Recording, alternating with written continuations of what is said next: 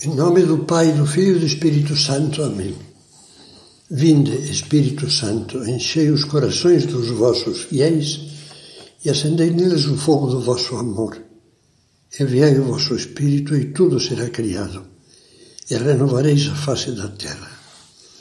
Terminamos a última meditação breve dizendo: vamos refletir sobre duas das piores imprudências que procedem de descuidar o devido preparo da pessoa. Essas duas imprudências são a imprudência no casamento e a imprudência na formação dos filhos. São coisas de primeiríssima importância. E vamos começar a meditar. Imprudência no casamento. Por que fracassam tantos casamentos. Eu não pretendo citar as causas principais, mas apenas algumas básicas, decorrentes da falta de prudência. Pode ilustrar isso uma parábola do Evangelho. Na parábola das dez virgens, como, como é designada tradicionalmente, Jesus, Jesus focaliza um costume dos casamentos da época. Um grupo de moças, amigas da noiva, iluminava à noite o cortejo nupcial. Portanto, cada uma trazia uma lâmpada de óleo, óleo mais, mais uma pequena vasilha de óleo de reserva. Na parábola, as moças, as moças eram dez. Diz Cristo que cinco eram prudentes e cinco avoadas. Essas últimas ao tomarem as suas lâmpadas, não levaram consigo o óleo de reserva. Como é de praxe, os noivos se atrasaram. E todas as moças começaram, pois era de noite, enquanto esperavam, começaram a cochilar. À meia-noite ouviu-se um brado: Eis o esposo, ide-lhe ao encontro diz o Evangelho. E as virgens levantaram-se todas e prepararam suas lâmpadas. As tolas disseram às prudentes: Dai-nos do vosso óleo, porque as nossas lâmpadas se estão apagando. Mas não havia suficiente. Tentaram então comprar, mas quando regressaram rumo à sala do banquete já tinha as portas trancadas. Bateram e não foram aceitas. Não vos conheço respondeu uma voz lá dentro. Que lhe diz essa parábola? É o retrato das pessoas que sonham, que vibram com seu sonho. Pensemos concretamente no, no casamento, que preparam longa e cuidadosamente tudo o que é material e secundário. Como as cinco moças insensatas prepararam com certeza as roupas, o penteado, mas se esqueceram de aprontar o imprescindível. Quando chega a hora sonhada, as encontra sem chama, sem luz. Ficam no escuro e se perdem nele. Poucos anos depois do casamento, não sabem mais o que querem nem onde vão parar. A conclusão é clara. Não basta a boa vontade, a emoção, o sentimento, a paixão, etc para que o amor amadureça e dure. Além da formação espiritual e da graça de Deus, é preciso, no mínimo, preparar-se. É necessário, por exemplo, cultivar a amizade entre os dois. Se no namoro e no noivado os futuros cônjuges só cultivam paixão, prazer e planos gostosos, não se conhecem enganam-se com carinhos, festas, arrebatamentos e fumaças coloridas. O namoro cristão é sábio. Valoriza o mútuo conhecimento e a reflexão serena, muito acima da paixão. Por isso eu lhes diria: não façam como os namorados que se atiram estupidamente à embriaguez sensual. Vivam a castidade delicada e sacrificada, que valoriza e torna o amor mais firme e estável. e não o reduz a um bem de consumo que se gasta e pouco depois se pode jogar fora. Dediquem mais empenho e mais tempo a conversar.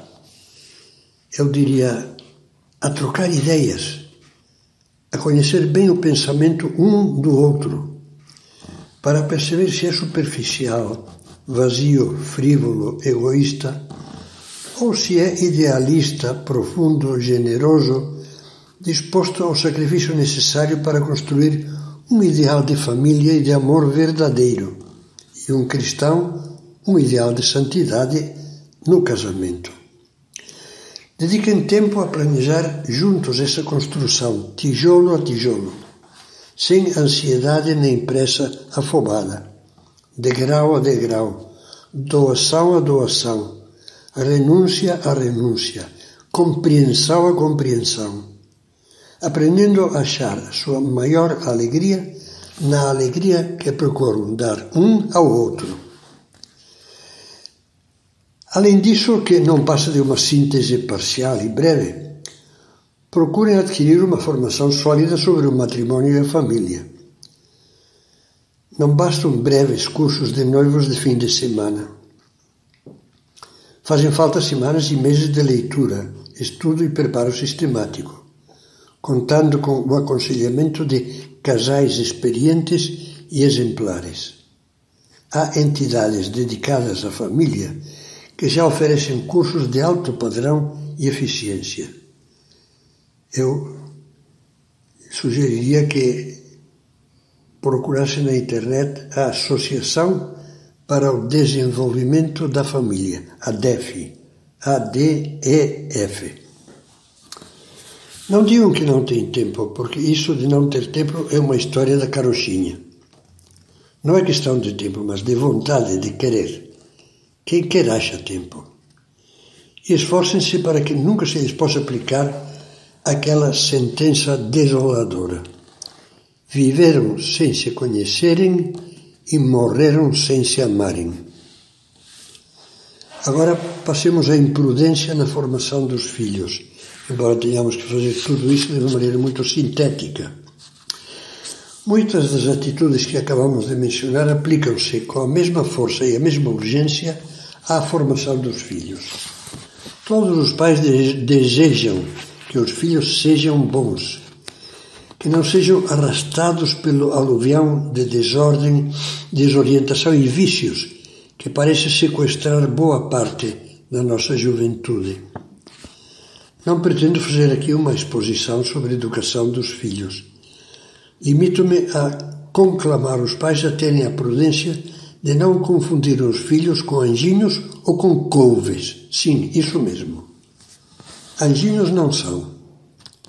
Todos nascemos com uma gota do veneno da serpente do paraíso, como dizia o cardeal Ratzinger, ou seja, com as tendências, os puxões dos sete vícios capitais: orgulho, avareza egoísta, luxúria, ira, gula, inveja e preguiça. Não se empenhar em educar a sério as virtudes dos filhos dentro de um clima de dedicação amiga, de exigência e de liberdade acompanhada, equivale a deixá-los prisioneiros dos sete tentáculos desse polvo dos vícios capitais. Também não confunda os filhos com uma couve. As couves podem crescer sozinhas e mal em qualquer terreno baldio não vão se formar por si mesmos os filhos, nem basta o melhor colégio.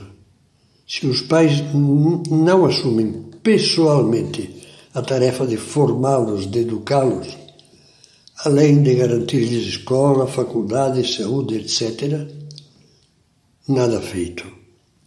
Concretamente, assumam o seguinte: primeiro, a tarefa de formar-lhes o caráter de formá-los nas virtudes humanas. E por isso os pais procuram, em primeiro lugar, formar-se eles mesmos.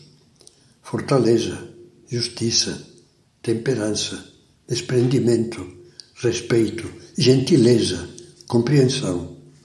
Segundo, a tarefa de formá-los na caridade, na vitória sobre o egoísmo grande ou pequeno. Isso é importante. Façam tudo para que abram o coração às necessidades do próximo, começando pelos irmãos, se tiverem, e, e a que não fiquem fechados em, fechados em si mesmos. Terceiro, especialmente, ponham empenho em formá-los na fé, nos valores morais perenes do cristianismo e na prática cristã. Leiam juntos, leiam juntos, rezem juntos, expliquem-lhes a doutrina.